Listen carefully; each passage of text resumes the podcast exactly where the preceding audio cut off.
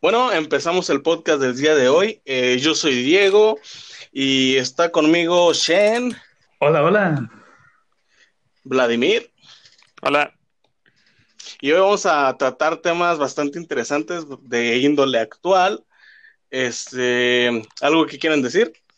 Es una manera muy interesante de decir coronavirus. Exactamente. Un tema nuevo. Tema nuevo que nadie, que, que nadie ha hablado de él, ¿eh? No, es completamente original. Este. Hay que sacar excusas para tener contenido. Perdonen. De, hecho, ¿sabían que en YouTube, si dices la palabra como tal coronavirus, te desmonetizan el video? Por alguna pendeja razón que no debería. O sea, también es, para, es para evitar fake news también, en gran parte. Por ejemplo, ah. también en los anuncios de Facebook, si mencionas algo sobre el coronavirus, pasan por una revisión más extensa. No promocionan cualquier mamada a menos que revisen que es dato correcto.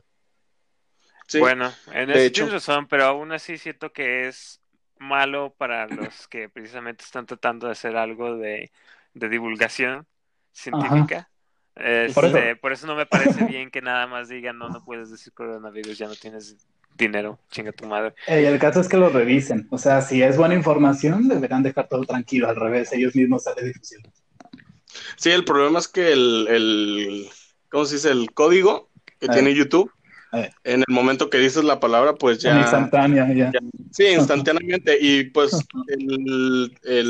la razón por la que están haciendo esto es para que la gente no se lucre de este ah, tema. Claro. Además oh, de informar o no, muchos lo están aprovechando. Se están aprovechando de lo que está pasando. Y pues, sí, y ya, ya no parece, porque pues, es bastante delicado, más de lo que parece. De hecho, ya vetaron también de Facebook y otras plataformas la venta de cubrebocas y todo ese pedo, porque pues, literalmente se están aprovechando de sí, Pero bueno, centrándonos un poquito en el tema. ¿Por qué vamos a hablar de coronavirus esta vez? ¿Vamos a la información científica o, No, Diego, ¿de qué se trata hoy? ¿Podrías decirnos el tema que nos trajiste hoy? Claro que sí. El tema que, del que quería hablar primero es sobre las repercusiones del coronavirus en la, en la industria del cine y del entretenimiento me parece algo, sí, algo bastante interesante, ya que como pues, prácticamente todos saben, toda la industria del cine se detuvo. Todo Hollywood está parado ahorita, nadie está produciendo nada, la mayoría de las películas que iban a salir este año ya se están posponiendo para el siguiente. Y pues, es un tema bastante delicado, ya que hay varios millones de, dólares, dólares en juego, ¿sabes? Mucho invertido. Exactamente. Este. Oh, mira, otro este.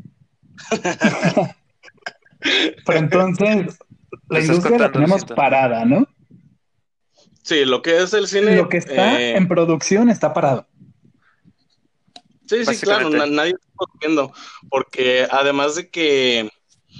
Em, por el tema del coronavirus, por el tema de, de la monetizado. cuarentena, no estamos monetizando. No, no, este, se refiere a que no, pueden estar trabajando en un estudio porque no, no es este pues no es bueno porque estamos en medio de una pandemia y aunque lo hicieran no sería bueno empezar a sacar las películas que ya se que ya se grabaron este, precisamente porque no hay gente yendo al cine.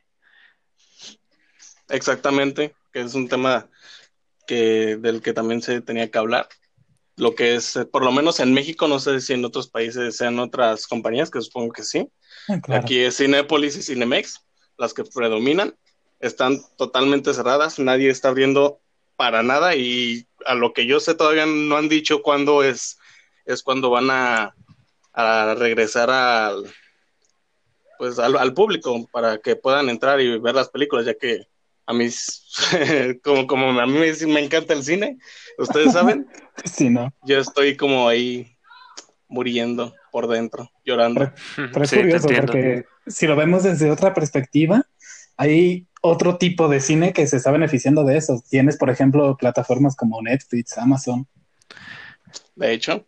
Sí, Netflix ha tenido un segundo boom en gente que ha hecho cuentas y que ha estado ah, pues viendo activamente Netflix precisamente por todo esto que ha sucedido.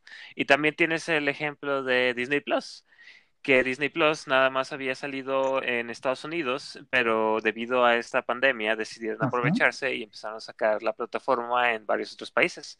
Uh, todavía ¿En serio? No en sí, todavía no en Latinoamérica, uh, porque aparentemente no les gusta tanto el dinero. Pero, este, pero sí, allá están sacando más la, la, la plataforma, este, a más países ya tienen acceso a la plataforma. Así que estos servicios de streaming sí se han podido aprovechar de esta, de esta pandemia de manera positiva. Y, y es algo interesante porque, mm, porque tienes por un lado toda, esta, toda la industria del, del, cine tradicional que está viéndose afectada. Um, mientras que por otro lado tienes este, los servicios de streaming que están teniendo un segundo boom este, y que y la, idea que me parece interesante es cómo esto va a afectar después. ¿Ustedes creen que la gente después de la pandemia va a dejar de va a volver a dejar de utilizar tanto los servicios de streaming este y los cines van a seguir funcionando como si nada, los estudios de de, de, películas van a también seguir trabajando como, como si nada, o si esto podría afectar la idea de cómo algunas personas que habían sido tan apegadas al cine tradicional uh -huh. dejen de ir al cine tradicional este tan uh, tan frecuente. frecuentemente gracias Sí. Mira. pues yo creo que hay dos, ¿no? Sí. Por una parte van a estar los paranoicos que todavía van a seguir, y no paranoicos porque en parte tienen razón, pero van a seguir como muy desconfiados de este tema. Y por otro lado tiene las personas que lo primero que van a hacer, van a hacer salir corriendo a, al cine, a estar, no sé, ver las películas que más puedan. Yo creo que nuestro compañero de aquí es una de esas personas, ¿no? Sí, así es. Pero fíjate que yo creo que también ahí entra el tema de lo que va a haber de problemas de, en cuanto a la economía, porque sabemos que cuando se esté sí. acabando todo este problema, pues va a haber un gran, una gran crisis en la mayoría de las partes del mundo. Entonces no creo que todos estén dispuestos a pagar un servicio de streaming. Además de que, o sea, eh, volviendo un poquito atrás, Ajá. del tema de que de decían que se estaba beneficiando mucho en eh, estas plataformas, yo creo que también les está afectando de cierta manera, o sea, obviamente sí les beneficia, pero esta, por ejemplo, Netflix, ellos también producen películas, ellos sí. también producen eh, series, también hacen grabaciones. Sí y es algo que también tienen parado, o sea, de, de algo les tienen que afectar. Por lo menos, mmm, no directamente a Netflix, pero sí a todos los productores que están asociados a ellos. Todos mm. los que tenían contratos, todos los que iban a ganar dinero, pues ya, se está parando. Sí. Entonces tenemos como tres enfoques. Las películas que están en producción, que pararon. Las películas que quizás ya tenían completas y que tenían un próximo estreno, que obviamente por el tema de los cines, van a tener que retrasar su estreno. Y las películas que estaban próximas a grabar, que también van a retrasarse todavía más. Sí, y que se venían muy buenas. ¿Alguna que ustedes hayan esperado? Ah, sí, yo quería ir a ver Weathering with You. Estaba muy desconectado de, las, de los estrenos actuales, ¿eh? A ver, sí, men mencionanos algunos, por favor, Hans. Pues de los más importantes que se me ocurren hasta ahorita, yo creo que sí. por lo menos de Disney, Mulan. Ajá. Black Widow también. Mulan iba a ser un, uno de los estrenos que mucha gente espera. No se le ha dado la publicidad que. Es la versión live action. esperaría. ¿verdad?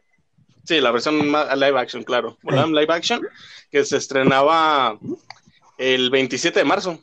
Mm. El 27 de marzo. Y, y pues, ah, no, el 27 de marzo, no, perdón, el 27 de abril. Mm, sí. Justamente mañana. Mañana se hubiera sí, estrenado. de hecho, mañana, es... mañana se hubiera estrenado. En el momento que estamos grabando esto, ¿verdad? Otra película que yo creo que mucha gente también esperaba. Mucha gente no, pero Rápido y Furioso 9. Mm. Esta gran saga, ya la novena película. Mucha gente la está esperando. Tiene, muchísimos seguidores. Sí, demasiados, demasiados. Este, La Sirenita, la producción, bueno, por lo menos, que fue la que se detuvo, La Sirenita. ¿Sirenita que este también es una live action o de ese no tengo, no he visto nada? No, live action, sí, también. Ah. que, quieren hacer La Sirenita live action y ya había iniciado el, el, bueno, no había iniciado, pero ya se tenía planeado que iniciara el rodaje ahora, este año, pues. Ok. Lo van a tener que posponer. A ver. Obviamente. Sí, claro. claro. Claro, claro. Este, y no, y, incluso antes de empezar. no sé cómo afecte eso, porque eh, si paras una película en medio de su del proceso de producción, este, ¿les costaría más o menos que si fuera al, eh, antes de empezar a producirla? No, en medio del proceso les costaría más porque ten en cuenta que uh, muchas productoras este, realmente no tienen sus propias cámaras porque las cámaras que se utilizan ahora son demasiado caras. O sea, muchas de, estas producciones rentan las cámaras. Ah. Todo el equipo que rentan, claro. Sí, rentan mucho equipo, rentan muchos lugares. Imagínate que una persona ya había rentado todo esto. Ahí es un buen billete que le están ah, perdiendo. eso sí, esa, la contratación de actores a lo mejor. Y eso es algo que sí, o sea, es, interesante, ¿no? Sí, o sea, muchos sí, pero muchos no. Por ejemplo, Disney lo tiene todo. ellos ya no necesitan nada de nadie, al, contrario, la gente le pide a ellos cosas. Sí, o sea, el efecto es demasiado grande y. Porque sí sabía que de vez en cuando ciertas empresas de efectos especiales, eh, que son terceros a, la productora, ah, tienen mano en lo que se hace en cada película no sabía que eso se, eso se extendía incluso a las cámaras que usaban.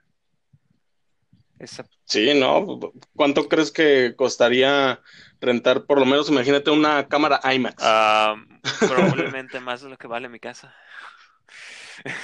No manches, más de lo que vale tu colonia, güey. más de lo que vale toda tu pinche colonia, güey. ¿Cuánto crees que costó hacer grabar este Avengers Endgame? O sea, demasiado dinero. El efecto de, del coronavirus ahorita está siendo demasiado grande y muy impactante. Y muchas em, empresas ya están este, pues verificando los lanzamientos para el próximo año. Estas compañías trabajan con una planeación de un año, dos años, más o menos. A veces más. Para poner películas. Sí, a veces se tardan mucho más. Para poner las películas ya en, en los cines y y pues ahorita pues ya tienen que cambiar totalmente de plan. Tienen que adaptarse, pues ni modo. Pues sí.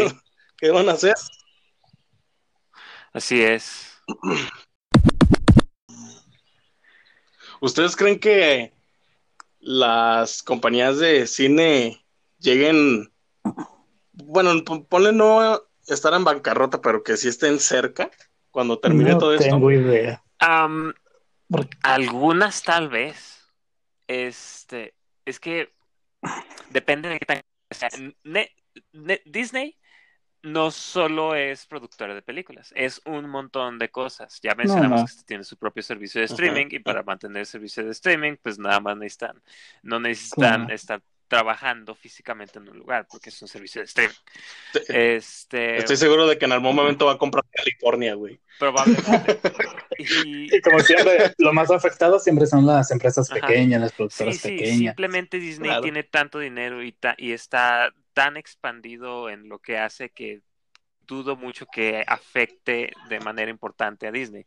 Pero compañías más pequeñas, a.k.a. las compañías que Disney tiende a comprar, son las que se van a ver afectadas. Uy, a, lo mejor te va tu, mm. su buen agosto, Disney, comprando cosas. Sí, sí, va a empezar a comprar a lo pendejo. Eh, una pregunta, chavos. ¿Se, escucha alguien más que, que yo? Hace poquito escuché algo, pero muy, ¿De dónde estás? no. muy poquito. Ah, no manches, amo este micrófono, güey. El perrito está roncando al lado de mí, no sé si se escuche. No se escucha. Pero es que mi, mi, mi mamá y mis hermanos están en la sala gritando. bueno, hablando de. Está bien. Padre. Bueno, volvemos a, a Netflix. ¿Sabían que duplicó sus ganancias y sumó 15 millones de suscriptores en Sí, esta sí lo cuarentena? sabía. No, pero no me sorprende. Es, Es una maldita Una locura. Es un número muy, muy grande.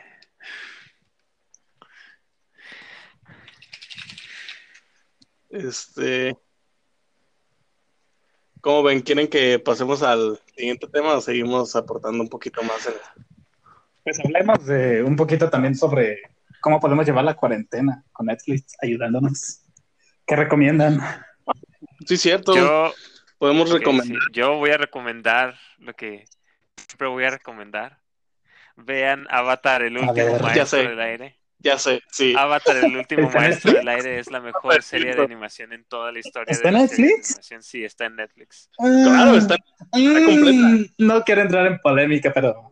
Ah, ¿Qué? Uf, esto se va a poner ¿Qué, bueno. A ver, hablen, hablen.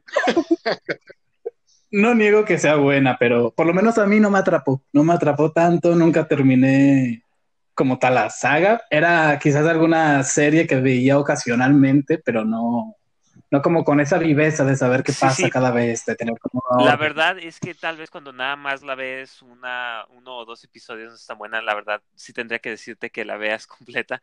Eh, La cosa es que cuando regresas Es a, a verla, te das cuenta de que no solo es buena la forma en la que está escrita, está muy bien, está muy inteligentemente escrita. Este, y son cosas que no te vas a dar cuenta hasta que las, la veas con cuidado, con este... Sí, con el Sí. detalle que merece. eh, Sí, Y por una. tanto, porque sí me quedé como con esa impresión de esas series que ves como ocasionalmente en la televisión. ujú, ujú. No, No, pero la verdad es que Bueno, también yo sí. entra el detalle de cuántos años tenías cuando la viste. sí, por eso. No, es que eso es lo Yo que les sé, digo. o sea, Yo no- tampoco creo que hubiera Exacto. pensado mucho cuando la vi por primera vez, pero Ajá. desde que me interesé más en la escritura, es precisamente Ajá. esta fue una de las series que me interesó eh, más en la escritura. Te das cuenta de, de todas las cosas que los autores querían eh, este, llevar a cabo con esta serie y cómo lo logran. Está muy bien hecho. Y, y yo he tratado de, de seguir viendo otras, otras series, otras ah, películas y no, y no he encontrado nada que es- sea tan delicadamente hecho como esta serie. La verdad es que sí es, es, es una experiencia. ¿De dónde es? Es este estadounidense. Estadounidense. Mm. Ah, no manches, yo no sabía eso. Sí, sí. eh, hay un hay un debate que se ha vuelto todo un meme de es este A- Avatar el último maestro del aire una serie es un ah, un cartoon un este una caricatura o un anime porque Ay, es- sí, he visto mucho también ese debate. porque está Por el estilo que tiene, ¿no? este, la forma en la que está escrita la y, y este los personajes etcétera etcétera eh, es más similar a lo que se hace en anime que en lo que se hace en las caricaturas. De lo que se hacían y se hacen ahora las caricaturas es básicamente es, es como ¿cuál es la cuál es la frase que utilizan Em, hay varias frases que utilizan digamos un unicornio algo así es la frase Eh, una en un Ah, millón. cabrón. ah, ya. Ah, entiendo que no te atrape entiendo ya. que no te atrape pero lo que quiero decir es que sí Ajá. es una serie que yo creo que a más gente debería darle la oportunidad Ah, sí, eso sí. Yo, yo, yo pienso verla eh, en estos días. Todavía tengo un montón de tiempo libre. Quizás algún momento también me dé la, la oportunidad. Sí, y de hecho no, no es tan larga, son dos Tres. temporadas, ¿no? Tres temporadas. O sea, yo, yo digo que se avienta bastante rápido. ¿Cuántos capítulos? Ah, Más o menos. son como 20 20 capítulos 23 tal vez por temporada Mm, No, no está tan largo. Lo, lo normal. Eh.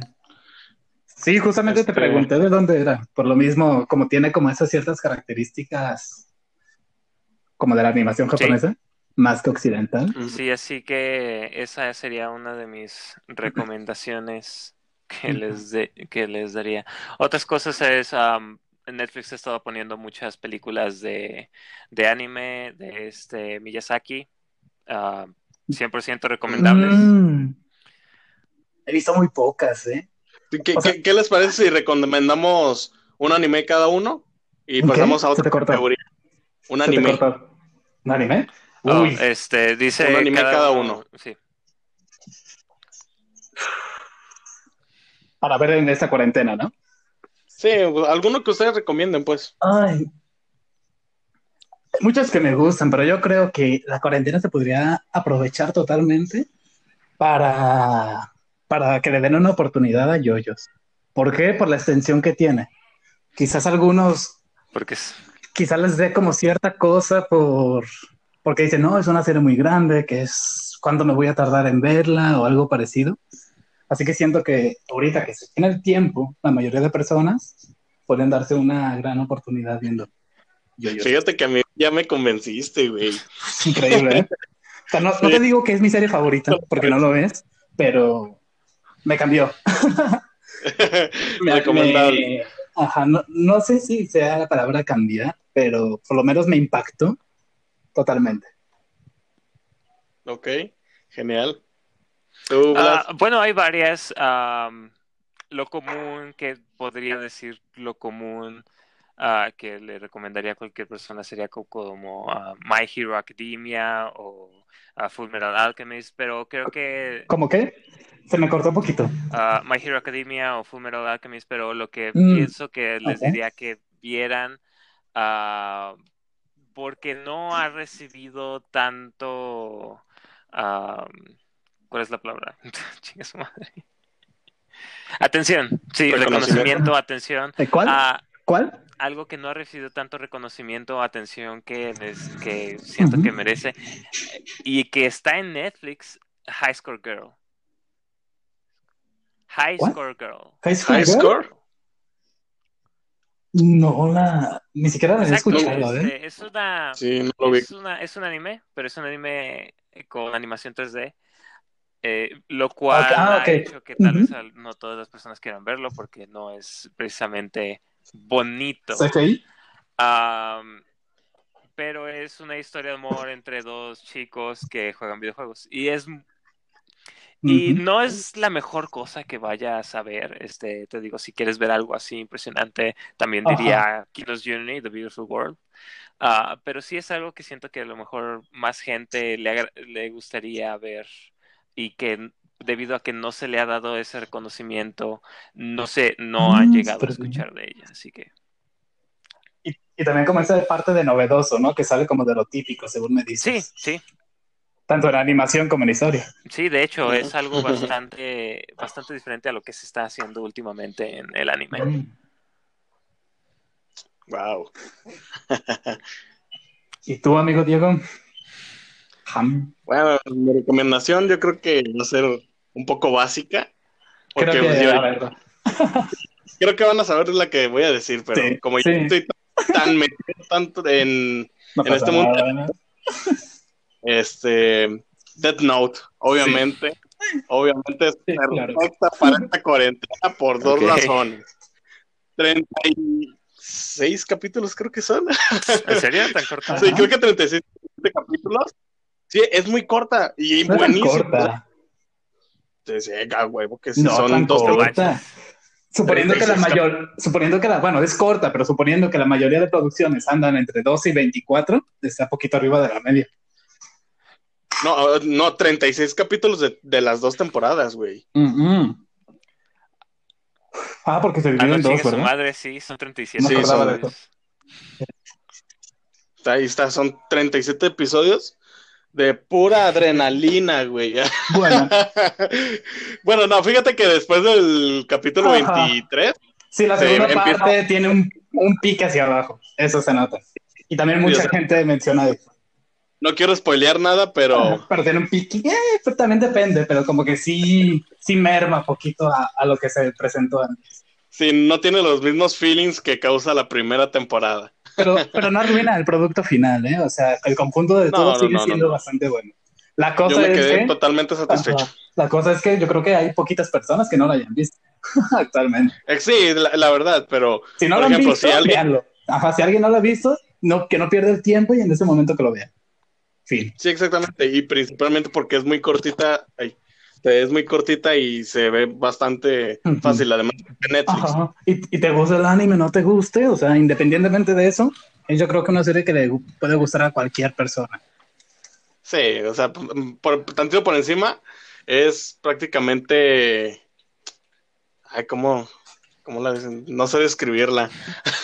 Quizás un anime un poco policial, como con tintes detectivescos y un poquito de sobrenatural, no sé. Sí, yo, yo diría eso, de policial y el rollo de detective, de resolver misterios. Y lo interesante es que te atrapas en esos misterios, el cómo van sacando las deducciones. La última vez que escuché una sinopsis del, de, de Dead Note, yo escuché suspenso. Eh, también suspenso. Sí, de hecho, le entra perfectamente. Yo no voy a dar ninguna este sinopsis de yoyos porque esto se va a liar mucho. no, me imagino, güey, me imagino lo que podrías hablar de yoyos. No, no solo eso. Si lo quiero describir muy rápido, a la gente le va a sacar de onda. Creo que la Tienes que vivirlo. La mejor descripción de yoyos que hay es yoyos. Sí. Bizarro. Y recuerden, todo es una referencia a yoyos en esta vida. Hasta yoyos es una referencia a yoyos. Te creo. Te creo con después de lo que me dijiste anoche. Este, bueno, ¿qué les parece si pasamos? Ah, no. Ahora una película normal. Película normal. Sí, ¿qué les parece si recomendamos una película? Oh. Que, les guste. ¿Que puedan ver en Netflix? Sí, fácil de Yo digo que eh, Netflix está bien, fácil del contrario. Netflix. Eh, empezamos por Vladimir. Ah, Cuéntanos. pues yo diría que traten de ver las películas que estuvieron nominadas de Netflix, todas son muy buenas. Este, no he terminado de verlas todas, todavía me falta ver Yo perdí mi Yo perdí mi cuerpo, que fue de las que estuvieron nominadas a mejor película animada. Mm. Ah, y pues como son originales de Netflix, yo diría que cualquiera de esas películas podría es, podría ser una muy buena opción si no se recuerdan, es eh, The Irishman, uh, Los Dos Papas, uh, la de la de Adam Sandler, um, Yo perdí mi cuerpo, Klaus, etcétera. Ok. Ah, excelente. de las nominadas. Sí, eh, te digo, muy buenas, muy buenas. Yo nada más las que estuvieron en el... Bueno, ni siquiera sé cuáles están nominadas. Estuvieron pero, pero sí. Bueno, estuvieron, ajá, estuvieron. Pues mira, estuvieron nominadas el Joker, ah, la de los Papas, The Irishman, la... por ejemplo, del Joker, de Irishman y de Irishman no la he terminado de ver. No, no, a lo mejor es una buena oportunidad ahorita que hay tiempo. de hecho, yo también tengo que verla. Y yo creo que este cuando la terminemos de ver, ya, ya se habrá acabado esto, ya la economía estará. Ah, ¿Puedo hacer un pequeño, un pequeño paréntesis?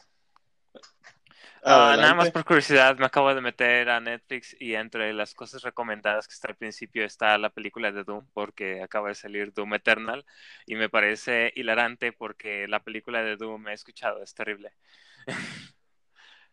Así que si quieren otra recomendación, vean esa nada más porque he escuchado que es terrible. Sí, es tan terrible que tienen que verla. Ah, eh, pues supongo que, Diego, ¿tú quieres continuar eh, con tu recomendación? Eh, claro que sí. Yo una película que recomendaría al 100% es El Gran Pez. Y Luis sabe de lo que estoy hablando. Big, Fish. Está en Netflix. Es una. Este. Una historia bastante. ¿Cómo diría? Sentimental. Entre un padre y un hijo. Que le cuenta bastantes historias desde que era niño.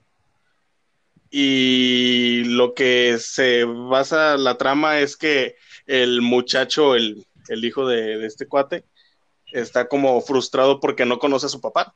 no solo conoce las historias de fantasía que le ha contado él.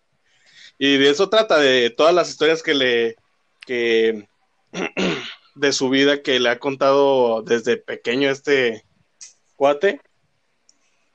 Y bueno, un final que te hace llorar. en mi caso, por lo menos, o sea, aparte de la película, también fue el momento en el que la vimos.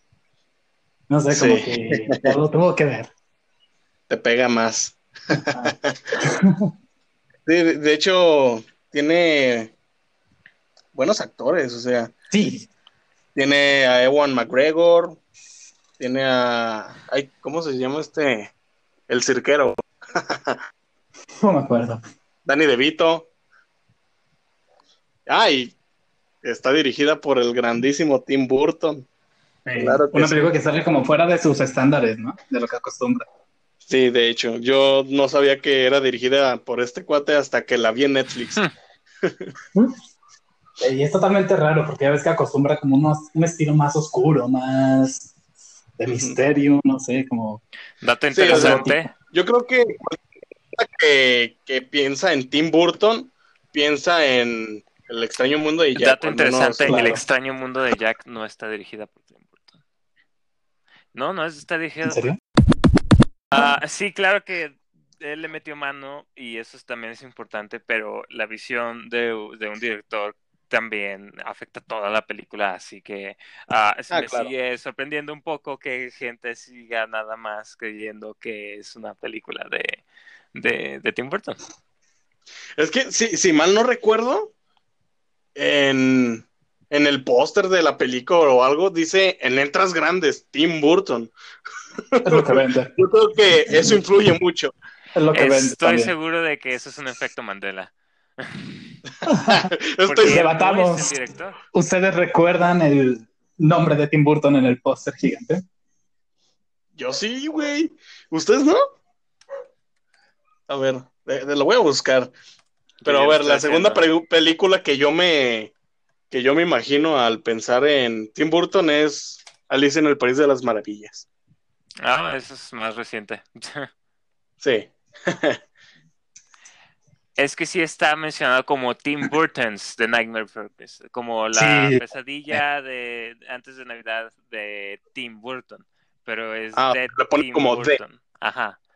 Eh, en el póster. Muy probable, tienes razón, esa es muy probable la razón, pero no está, de hecho, si te fijas en el póster, no está acreditado como director. Y es que, te digo, él fue el que escribió el, el, el, el poema original. Ok.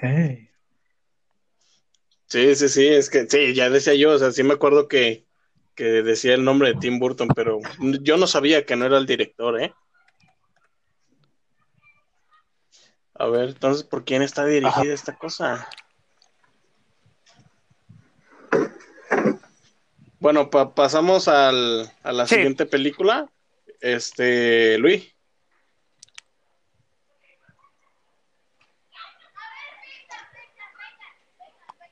Se murió.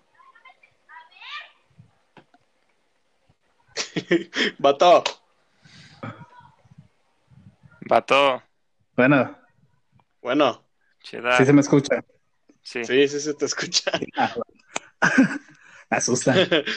¿Tú qué recomendarías, amigo? Ah, yo, yo, no recomendaré algo que sea como de mis cosas favoritas o que me haya impactado, sino que es algo que vi recientemente y me dejó buen sabor de boca, realmente.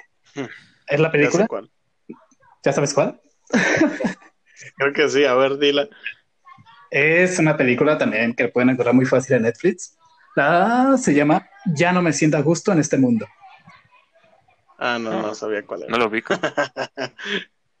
es una película rara, en el sentido de que es totalmente exagerada, no se toma en serio ni a sí misma, pero ese es el punto. O sea, el punto es como lo extraño que es, el humor a veces muy tonto que usan, pero en ningún momento trata de ser seria. O sea, en ningún momento te quiere como ahí, como muchas películas que te meten como una trama muy seria y por otro lado ya te mete como chistes de mal gustos, ¿no? Como que no, no había de ecuación ahí. Está. Excelente. ¿Cómo, dices que se llama? ¿Me repites el nombre? Creo que se volvió a desconectar. F se volvió a morir. Hay problemas técnicos. Bueno. hola, hola. Te tenemos en vivo. Ya, ya, ya. ya, ya llegaste. Muy bien. ¿Qué les parece si pasamos al siguiente tema? Me parece correcto. Ah, continuando la idea de las industrias que se ven afectadas debido a esta pandemia, creo que tenemos un problema similar y de cierta manera completamente diferente con la industria de los videojuegos. Uf. Ah, ¿a, qué me refiero? Porque esto de seguro va a sacar de onda a más de una persona. Ah, es similar porque también se está viendo afectada, pero se está viendo afectada casi, casi de la manera contraria. Ok, voy, tengo que... Ah, en, estos últimos años, la industria de los videojuegos se ha inclinado más al a, a videojuegos, ya sea directamente descargados de, internet o por medio de algún servicio de videojuegos, como lo es Game Pass o eh, el nuevo Google Stadia. Ah, y debido a eso, eh, los videojuegos han tenido un pequeño boom, similarmente como lo ha tenido Netflix. Ah, se ha visto mayor eh, cantidad de gente jugando y también mayor cantidad de gente que ha empezado a jugar videojuegos es, ah, que no eran realmente gamers. Ah, y debido a eso, algunas empresas han aprovechado y de cierta manera también han querido ayudar poniendo sus videojuegos gratis. Eso dirán de qué les ayuda, pues en realidad les ayuda mucho porque les sirve como un poco de eh, de publicidad. Uh, creo que el mejor ejemplo que puedo dar ahorita es uh, Drawful 2, que, lo, que Jackbox Party lo puso gratis. Uh, y eso llevó también a muchas, a muchas personas a comprar el resto de los juegos de Jackbox. Pero también está el otro problema que creo que a lo mejor ustedes están pensando en eso, qué hay de los juegos en físico. Mientras que la industria eh, del cine apenas recientemente ha estado tratando de poner más ah, dinero, poner más atención al Internet. La, industria de los videojuegos ha dejado eso detrás bastante. Ah, nada más 20% de las ganancias que de, los videojuegos son de juegos físicos. La cosa es que aún así son 20% y, el 20% de miles de millones sigue siendo bastante. Sí, sí, sí, es un chingo de dinero de todos modos. Tienes a Xbox que hasta ahora dicen que van a sacar todavía su consola como tenían previsto, pero que no están seguros sobre los videojuegos. Fíjate que yo creo que si van a posponer los videojuegos, también deberían posponer la consola. O sea, ¿para qué quiero una nueva consola si no va a haber juegos nuevos? Que, que, que, que corran al nivel de, de esta que se llama Xbox Series X. Xbox Series X es la nueva consola.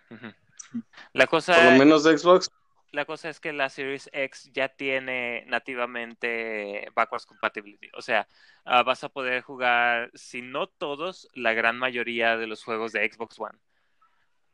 Además de que, como ya mencioné, tienen el servicio de Xbox Game Pass y Xbox Live Gold, que, dentro de lo que quedan los servicios de, de, videojuegos de consolas, la verdad es que está muy bien planeado, a buen precio por todo lo que ofrece, total. Ah, así que si lanzan la consola, no habría mucho problema porque todavía están todos los juegos de Xbox One que se van a poder jugar por medio de Game Pass o por medio de, de o por medio de Xbox Live Así que no y creo que podría ser una idea similar con el resto de las consolas. Ah, nada más que eso, lo que sí afecta son a los a los estudios creadores de videojuegos que van a tener que lanzar sus juegos más tarde.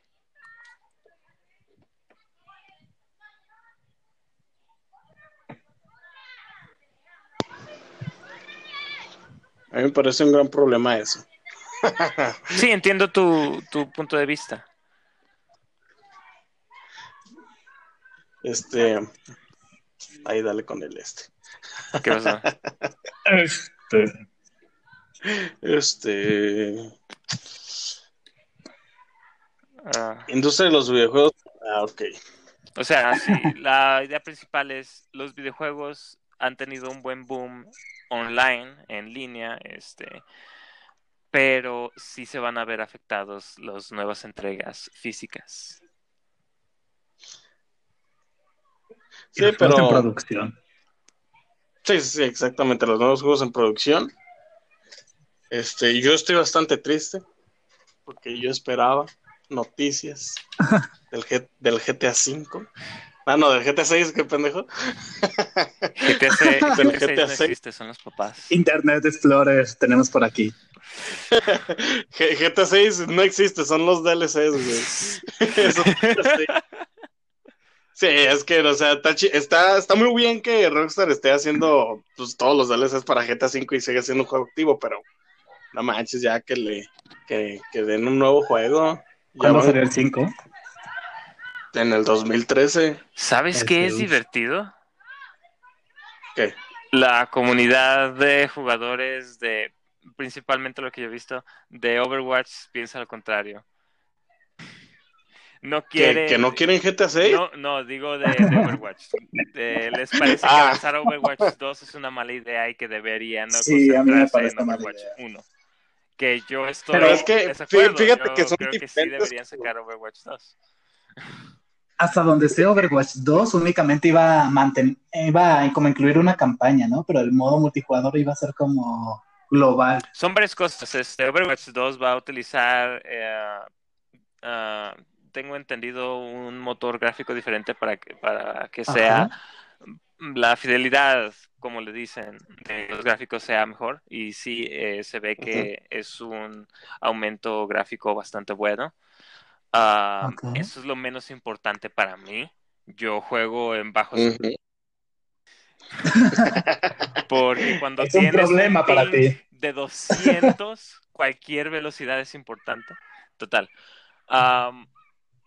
Pero sí, pero además lo que va a tener Overwatch 2 es, va a tener la campaña, sí, pero también va a tener misiones de cada uno de los héroes, que, y, y además de los que se van a agregar, porque Overwatch ha estado agregando más y más héroes. Em, que van a tener sus propias misiones y la idea es que sea rejugable eh, desde ese Ok. aspecto. Ah, y sí, de hecho, la principal idea por la que muchos han estado diciendo que no deberían hacerlo es porque van a ser las cosas nuevas para el multijugador, las van a seguir poniendo en Overwatch 1. Ujú. Precisamente Ah, porque la gente que juega Overwatch 1 pagó para jugar multijugador. La idea es que la gente que quiera jugar Overwatch 2 va a pagar para jugar este, las misiones eh, PvE. O sea, de contra de las misiones de campaña. Que Para hablar de un juego nuevo es como exagerado, ¿no? Me parece. es que es que hacer una campaña de cualquier juego es básicamente hacer un juego nuevo. tengo en- tengo estoy completamente de acuerdo de que no estoy tan de acuerdo en todas las decisiones, pero sí estoy de acuerdo en que quieran hacerlo un nuevo juego en lugar de agregárselo a- al juego que ya tienen. Ajá, en vez de que sea como una es- expansión.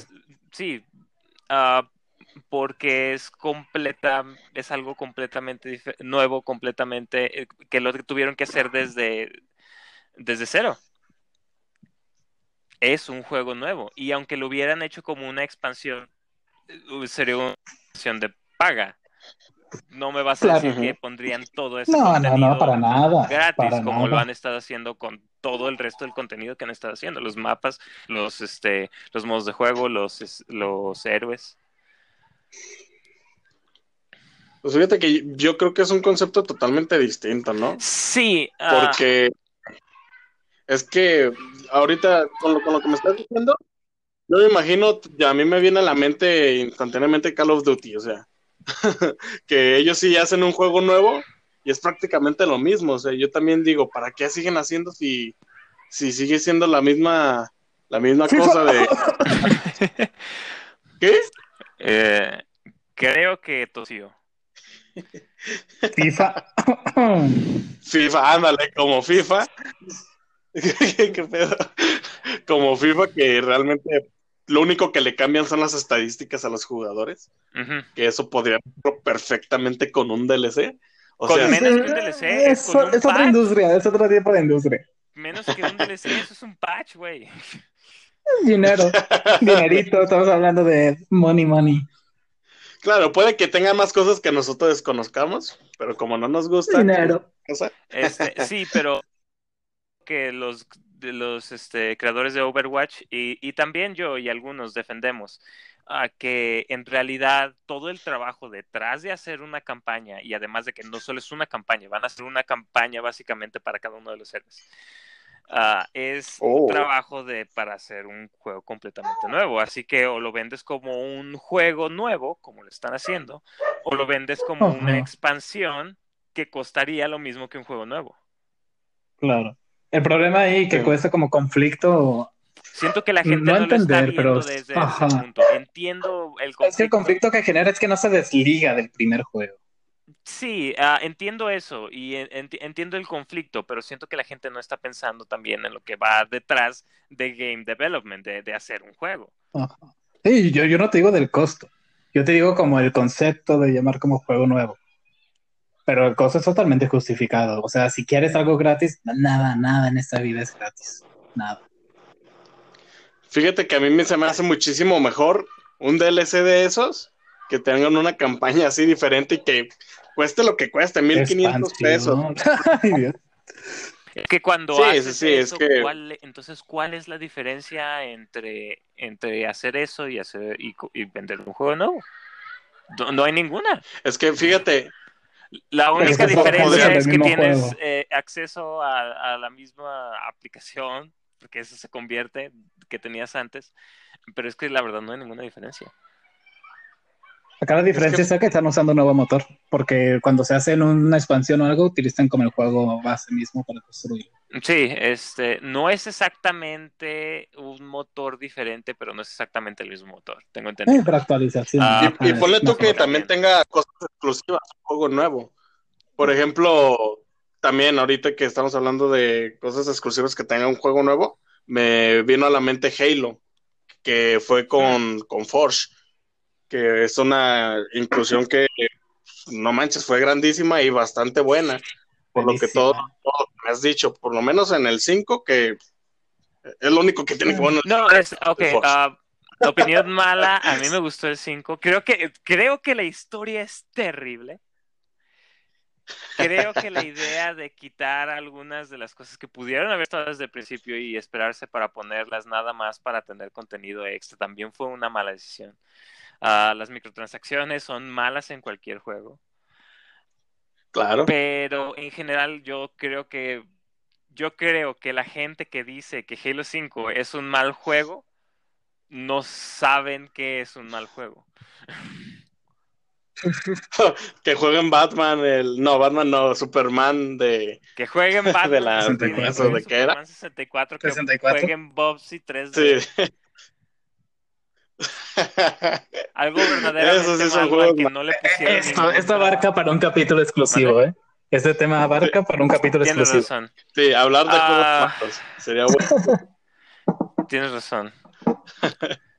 Um, creo que eso es una llamada para que regresemos a lo que estamos pensando. ¿Y um, cómo va Exacto. a afectar esta situación actual a los videojuegos? Ah, yo ya mencioné lo que yo, lo que yo creo, lo que yo sé. ¿Ustedes qué opinan? Pues yo opino básicamente lo mismo que tú, que es algo que les va a beneficiar de una manera bastante grande, ya que por lo menos en mi caso, yo estoy comprando videojuegos a lo pendejo. o sea, obviamente no muy caros, pero sí que estoy viendo, por lo menos en el celular, sí me he comprado como unos 10 juegos que yo Ay, veo que digo, pero que están baratos, o sea, que cuestan un dólar, dos dólares, pues, que te pueden dar un, buen rato de entretenimiento, pero que, que, no te dejas toda la cartera ahí. Claro. Sí, yo, yo también me compré el... Ay, es... Ay, se me olvidó el nombre y me encanta este juego, Assassin's Creed. Ah, ok. Buenísimo, o sea, juegazo. ¿Ah? Lo estoy repitiendo creo que por cuarta vez. No sé por qué me lo prestaron, lo pedía prestado a la gente que conocía, me lo prestaban, lo pasaba y ya se los regresaba. Y ahorita pues ya decidí comprármelo y me lo estoy volviendo a pasar. No manches, juegazo. Que recomiendo a cualquiera que pueda jugarlo. De los Assassin's Creed que yo he visto, es el que más me gusta. Interesante. yo tengo una buena lista de deseados en Steam que no me he comprado uh, por falta de recursos monetarios. Uh, es una manera muy complicada de decir estoy pobre. Uh, um, que, han de, que de hecho precisamente por esta situación han decidido poner en oferta para como dicen, aliviar la situación, pero no lo he comprado. He algún, no, no, me los he comprado por, ya mencioné, pero sí he, he, tratado de aprovechar los que han estado poniendo gratis, así de, de completamente gratis por esta situación, como ya mencioné antes a uh, 2. Mm, pero, ¿cuál era el otro? Sí, juego que ya que, perdón por decirte, fue un verdadero fracaso, ¿sabes que lo jugamos? Sí, o sea, el juego parece muy bueno, el concepto es buenísimo, pero... El problema es que la forma en que les compartí mi pantalla había un delay de casi 20 segundos o más. Eh, Yo creo que no estaba pensado para eso. No ¿eh? estaba pensado para eso, ah, pero no se me ocurrió ninguna otra forma de tratar de jugar eso. Hay que, hay que volverlo a jugar, pero en una misma habitación. Este.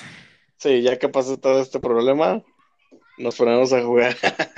Recuerden sana distancia.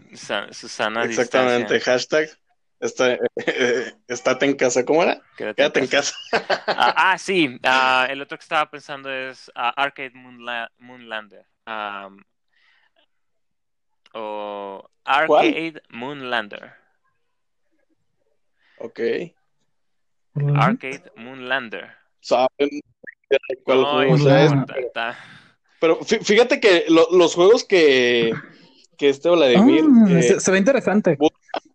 sí, los juegos que Vladimir por lo general a mí me encantan.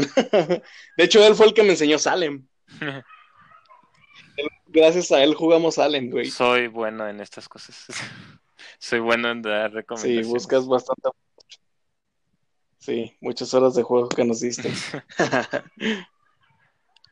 ¿Y tú qué opinas, Luis? Luis. También. Chingada, se murió otra vez. ¿Ya? Ah. ya, ya te escuchaste otra vez. No diré nada porque es un programa familiar. Pero bueno, yo lo he agarrado diferente. Yo, o sea, no me he comprado nada, al revés, y estoy aprovechando para desempolvar como todo lo que tengo por ahí guardado que nunca tuve tiempo o no le di oportunidad. Por ejemplo. Pues es que está, está chido, güey. Tú ya tenías y, por ejemplo, el género que yo normalmente recurro son los RPGs de cualquier tipo, de occidental o japonés. Y normalmente son juegos muy largos, que requieren pues, muchas muchas horas de, tu vida en general. Y por lo mismo los he tenido como ya apartados, o sea, no los he querido tocar porque sé que sé que no, voy a, no me va a dar el tiempo para jugar. Ahorita desempolvé el que sería Dragon Age Inquisition, juegazo. No tanto como el 1, pero el 2 fue una mierda, así que esto es hermoso. Y por ahí también tengo el Baldur's Gate, el primero, que también le quiero dar ya que acaba Inquisition. Y pues en esto, o sea, no necesito realmente algo más. Interesante. Tengo de sobra.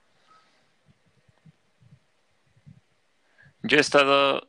Tú ya te puedes entretener con lo que tienes. Yo de lo que tengo, por ejemplo, tengo Borderlands 2, todavía no puedo uh, acabar. Güey, no. ¿Qué estás esperando? a que se terminen mis pinches clases. Son juegatísimo, güey. Sí, Yo ya creo lo que lo sé, tengo en mi top voy 3. como a la mitad, pero no puedo terminarlo porque no tengo tiempo. Porque incluso aunque ha sucedido esta chingadera, Ajá. mis profesores. mis profesores dicen, ah, tienen más tiempo, dejémosle más trabajo. Cánchale.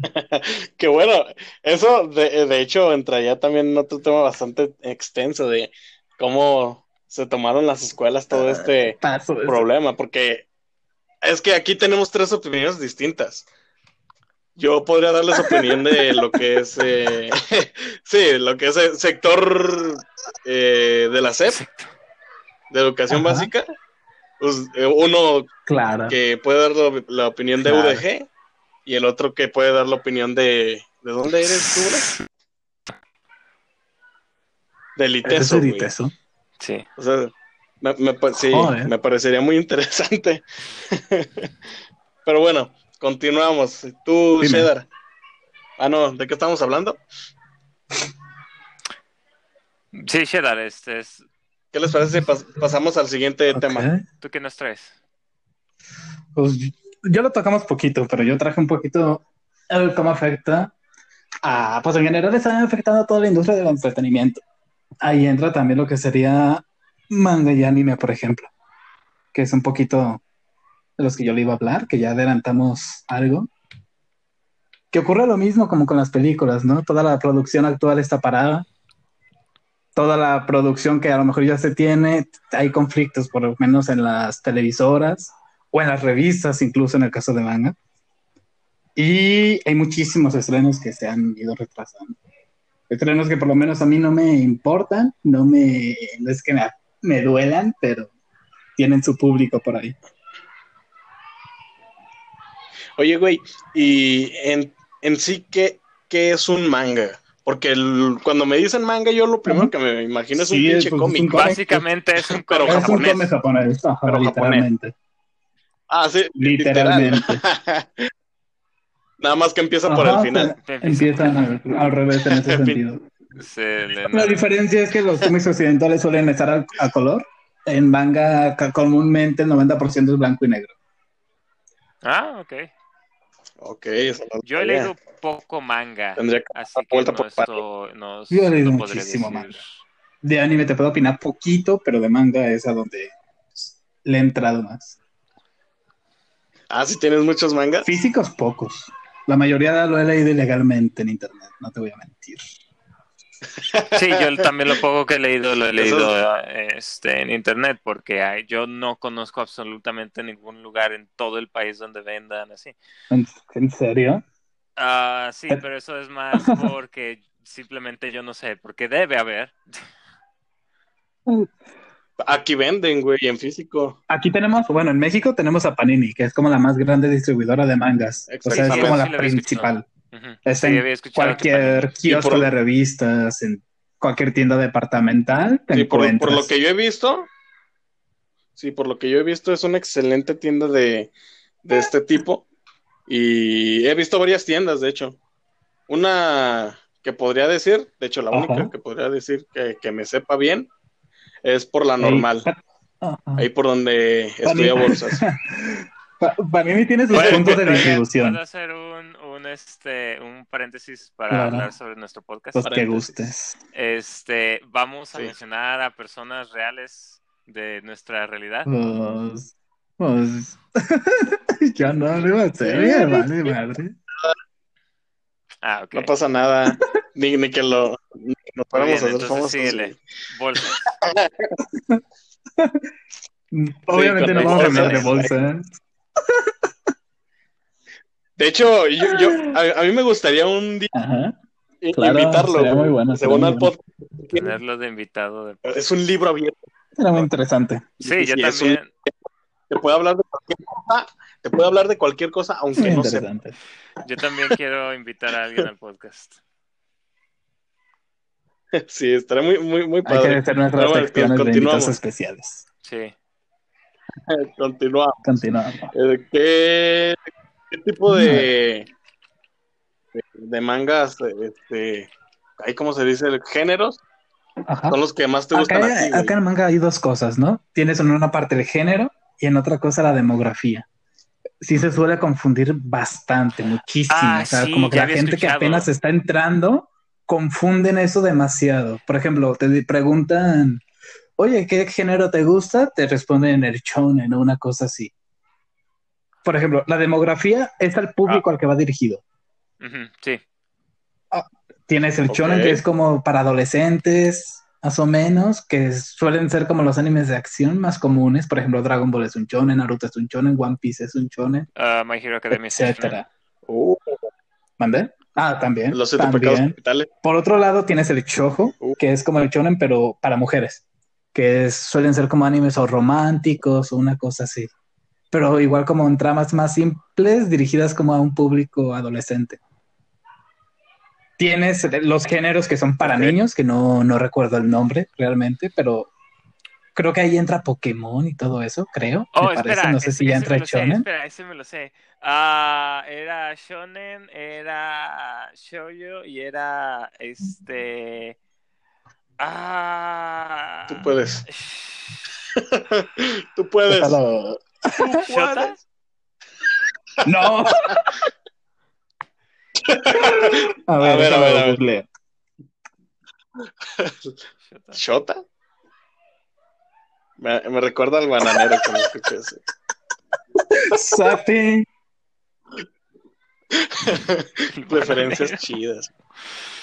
Referencias chidas que yo no entiendo. No, cho- chota es, sería como, bueno, sí ubican como el, el término loli, ¿no? Sí, Es el contrario, pero en, en nombre. sí. Oh, Pero no, no, no es el para hombre, ok.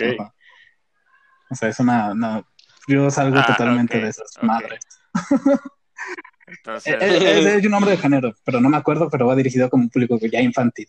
Y por otra parte, tiene los que son como un géneros adultos, que son para ma- personas mayores de que tienes en el lado, por ejemplo, en vez de shonen, tienes seinen.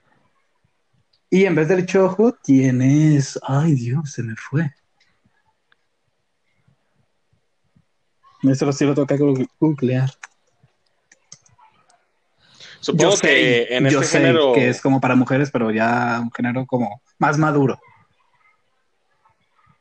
Supongo que en estos géneros entran ya lo que es este, lo que tú estás pensando. el tema. No, no, no. O sea, yo, yo, yo me supongo que mucha gente piensa de lo que, Temero- de lo que voy a decir, pero no. Tema no es erótico, eso. como. No, también entraría en parte, a lo no que- tanto, no se centra en eso. Eh, lo, lo que es el tema sangre, tema Oh, más como- violento. como Ah, sí, sí, pero más bien trabas más complicadas, más maduras, más cosas de política, más cosas de sociedad. Ok. psicológico. Por ejemplo, Death Note creo que es un seinen, creo. Según tengo entendido, Death Note es un Mm, seinen. Y, por ejemplo, esa es la demografía que yo frecuento totalmente. Y, por ejemplo, en manga, en Seinen, tienes, tienes Berserk, que yo creo que es como el, uno de los iconos más grandes, que fue de los que me empecé a enganchar con esto, leer Berserk. Lo único que yo sé de Si no lo Berserk- conocen, eh, lo siento. ajá. Lo único que yo sé de Berserker es que la animación 3D de su última adaptación es horrible. Ah, es una mierda, es una mierdísima pura. Pero regresemos al tema. Ubi- u- ¿Ubicas, ¿Ubicas la mierda? Sí, ubicas la sí, mierda? claro. Lo que les... Peor, es algo peor, Sí. lo que le sigue. Sí, sí, lo he visto. Sí.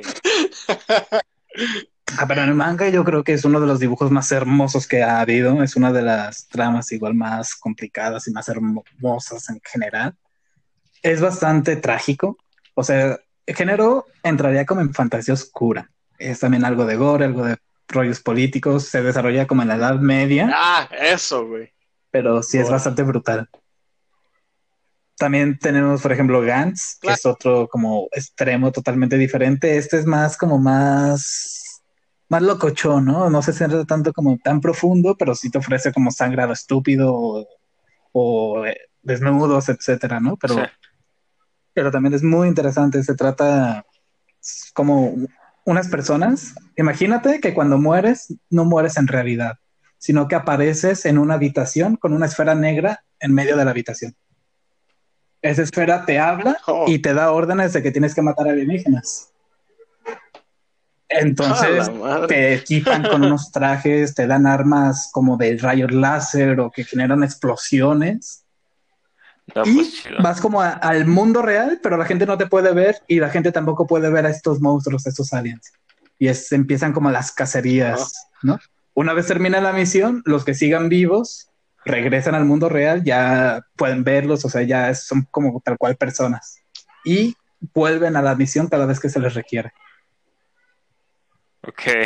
Wow, wow, eso suena sí, y cada, cada misión o cada monstruo que mates se da dando como un puntuaje. Y cuando llegues a los 100 puntos, la trama se trata de que te concedan como un deseo, ¿no? Tanto como que te libren de eso, de que ya no estés atado a lo que sería Gans, o pedir lo que se te dé la pinche gana. Es interesante. Y pues. Supongo que nadie pide que ya. pues depende, ¿sabes? Porque en las misiones se vuelve una cosa brutal, hay desmembramientos, hay. que te puedas imaginar. Y pues de manga podría hablar todo lo que quieran, así que no sé si quieran cambiar de tema ya. Pues. pues es que nosotros no estamos tan, tanto de la producción de manga en la actualidad por esta situación. Sí, yo no estoy muy Leer manga, la verdad, yo no sé, creo que Diego más o menos. Ah, podría hablar. la oportunidad. Podría hablar del poco manga que he leído. Eh, ¿Ubicas Made in Abyss?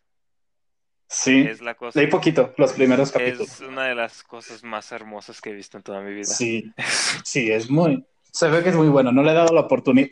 Si vieran mis listas de cosas pendientes, güey, o sea, no sé, yo creo que tengo, tengo como 200 cosas ahí anotadas que no he leído. Sí. Y si viera los pendientes que tengo que dejo a medias, güey, o sea, también son un montón. Soy el güey que no. Estás quedando muy mal. Soy el tipo que no termina lo, lo, que empieza en general. En videojuegos tengo montones de juegos que dejo a la mitad, series, o sea, no. Que nunca empiezas, nunca terminas lo que Nunca terminas lo que empiezas. Sí, pero no tan frecuente. Es más como, o sea, de 10 cosas que empiezo, termino dos o tres. Ok, bueno, ya lo escucharon. Probablemente el próximo podcast no esté este cabrón. De un podcast que tenga, ¿Qué tengo que hacer? no es cierto, no es cierto. Bueno, este, ¿quieren que cambiemos a otro tema así ah, express que se me ocurrió ahorita? O, si quieres podemos eh, terminar con ¿Qué onda? creo que ya... ¿Y cuánto llevamos? Sumando los, los dos. sí. Llevamos más de una hora, güey. Eh, pero este, así tema cortito que, que me llama mucho la atención es lo que ya les dije de las escuelas. que yo creo que, o sea, no, no vamos a abarcar mucho, pero me llama mucho la atención cómo, cómo, cómo lo están viviendo ustedes. Así que, este, me gustaría empezar por la más común, a mi parecer, por lo menos para la gente de nuestra edad, que eres tú, mi amigo Luis. ¿Cómo estás viviendo? ¿Cómo es la UDG ante esta cuarentena? ¿Qué te puedo decir? Literalmente no sé, no le estoy prestando mucha atención a todo eso. no, soy el más indicado. O sea, no, sí he seguido las, todo ese tema que se ha llevado, pero no, no a 100%, o sea. Tampoco tengo como maestros que se hayan dedicado mucho al 100% a esto. Igual hay tareas, hay proyectos que te dejan, una que otra clase por video pero, yo hasta esto bastante tranquilo. aunque sé que tengo 20 mil cosas ahí encima, pero, pero ahí andan. Es que yo, yo creo que el tema de, clases en línea hace que la gente la tome menos en serio. Porque no, da como el mismo impacto, es como estoy en mi casa, estás en tu zona de confort que por lo general estás ahí cuando no haces nada. cualquier parte. E, es por, lo mismo que yo nunca hice ninguna tarea. Pero yo creo que lo que decías de los profes que no se han tomado el tiempo de, de, de hacer eh, eh, lo, que es como tal las clases en línea, también tiene mucho que ver, porque hay, ah, por lo que yo he escuchado, hay muchísimos profes que ni siquiera han dicho nada, no se han reportado. A mí no me ha pasado de eso, pero sí, sí, he visto varios casos. A ver, y platícanos tú, amigo Vlad. Oh, la vida de un estudiante de oh, universidad privada que aparentemente todos creen que es lo más sencillo de la vida. Este, que pasan porque pagan. Sí. Todos los todos los que... Sí, exactamente. No, no, no, Tienes no es el que... tema, ese no es el tema. Eh, eh, tiene que ver. Para empezar, todos los tiene que, ver. ellos pasan Al revés. Pagan.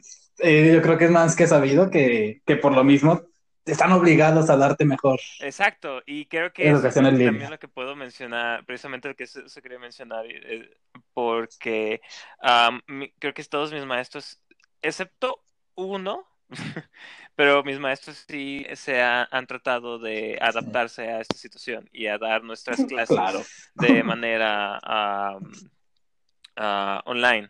Ah, nada más un maestro que uh, no nos está dando clases uh, eh, presenciales, o sea, por, por, este, por videollamada. Uh, pero aún así está haciendo el esfuerzo por dejarnos el trabajo y por andarnos preguntando que si tenemos algún problema o algo. Um, así debería ser en todos así lados. debería ser en todos lados, exactamente. Pero también está el mismo problema de que como las clases, como dice Diego, las clases online no tienen el mismo impacto.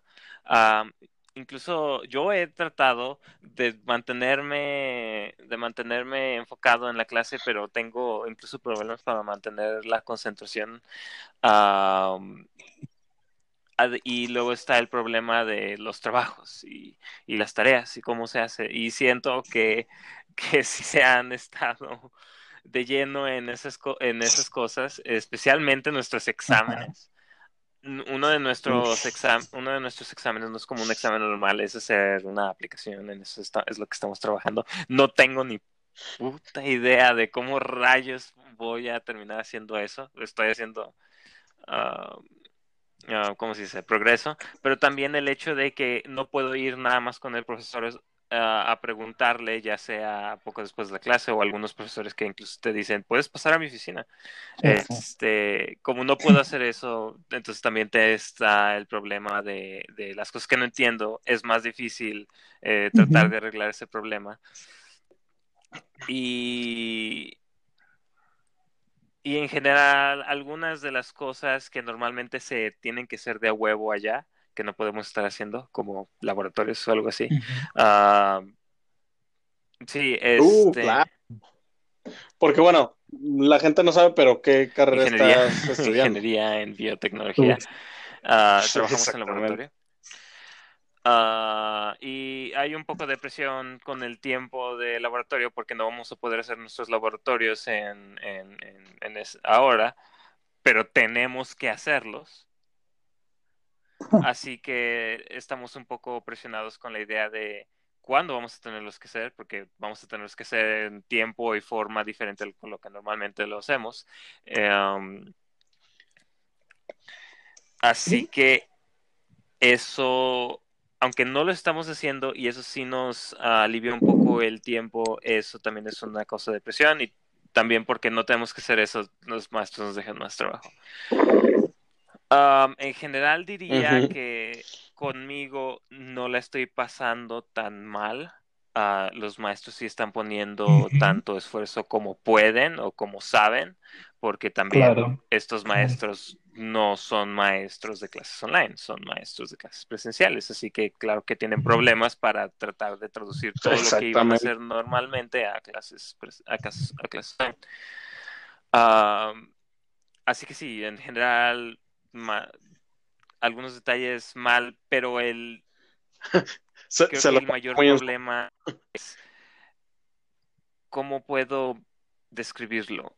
El proceso fundamental de adquirir conocimiento se ve dañado bastante. Mucho, mucho. Y creo que eso es cierto sin importar en, en qué tipo de, escuela se asista. Sí, claro, y a mi parecer en este semestre, que yo creo que el 70 de los alumnos no aprendieron nada, güey. a mi parecer, eh, va a ser así, que el 70% de los alumnos están pasando un semestre de Probablemente. Pero no más, está bien interesante ambas partes. Yo por mi parte, como no estuve en la universidad, les podría platicar más o menos de cómo se lo están tomando en el sector educativo básico. Que los preescolares, las secundarias, este, ah, las primarias, que son las cosas que la verdad se lo están tomando muy en serio, güey. más de lo que te podías imaginar, lo están tomando demasiado en serio. Que bueno, es normal que es el, eh, esto ya está dirigido directamente por el gobierno.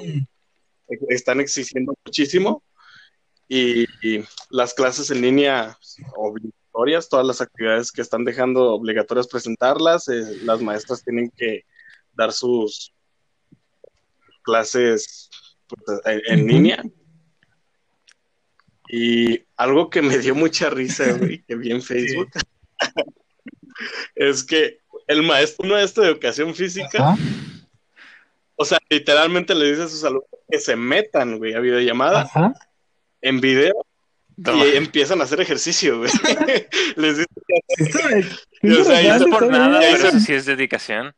Sí, está súper.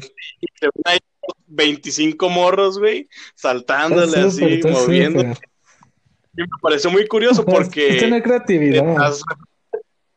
Sí, exactamente. De las referencias que yo tenía, por lo menos de que a muchos maestros les está valiendo madre, me sorprendió muchísimo que estos cabrones de, primaria pues le están echando bastante más ganas. Que bueno, como dicen, el futuro de todo. Y una nota. y una nota de un profesor que ya es como anciano. No sé si la vieron ustedes, que creo que tiene 80 años, no sé, por ahí. Y de, bueno, comentaba su hija de que nunca había, bueno, está totalmente separado de lo que es la tecnología, o sea, usar una computadora, un celular inteligente y demás, pero no quería descuidar la parte de la educación. O sea, se estuvo preparando para dar una clase en línea semanas, o sea, estaba como emocionado, está, y comenta a su hija cómo estaba nervioso antes de su primer clase, esperando que todo saliera bien, que no la cagara en algo, o sea, y al final todo fue súper y quedó súper contento el señor, o sea, es como, no sé, me dio como algo de ternura. Sí. Sí. No manches, qué padre. Ahí es cuando te das cuenta de que si quieres hacer algo, puedes hacerlo. Eso? Vocación. ¿Cómo? Sí. Vocación, exactamente. Hay muchísima, muy poca gente que realmente tiene una vocación en esta vida. y, y más en México, güey. Sí, sí, porque es que yo, yo he conocido varias personas que se dedican a algo y les vale madre. Están diciendo, no, pues ya, ojalá ya se acabe, ya que llegue el fin de semana y ya no quieres estar aquí la chingada. Y ya es como, güey, se supone que estás estudiando, estudiaste lo que estás haciendo. No siempre pasa. Sí, las vocaciones son bastante importantes, así que dedíquense, chavos. Recuerden, en nuestro podcast pensamos en su futuro. En nuestro podcast pensamos en su futuro. Bueno, se nos está acabando el tiempo del, día de hoy. Este, los temas que abordamos me parecieron muy interesantes, me la pasé muy bien. ¿Cómo se la pasaron ustedes, amigos? Eh, todo bien. Súper bien. ¿Algo, ¿Algo que tengan que agregar? Nada por el momento, me parece. Ah, nada más que todos los que nos estén escuchando, por favor, manténganse seguros, manténganse en sus casas, si es necesario. Sí, exactamente. Siempre eh, procurar eh, hacer caso a las indicaciones que nos dan este, por, por televisión, por redes sociales, todas las recomendaciones. Y nada, pues esto ha sido Cabina 79. Gracias por acompañarnos. Eh, que tengan un excelente día. Chao. Hasta la próxima. Nos vemos.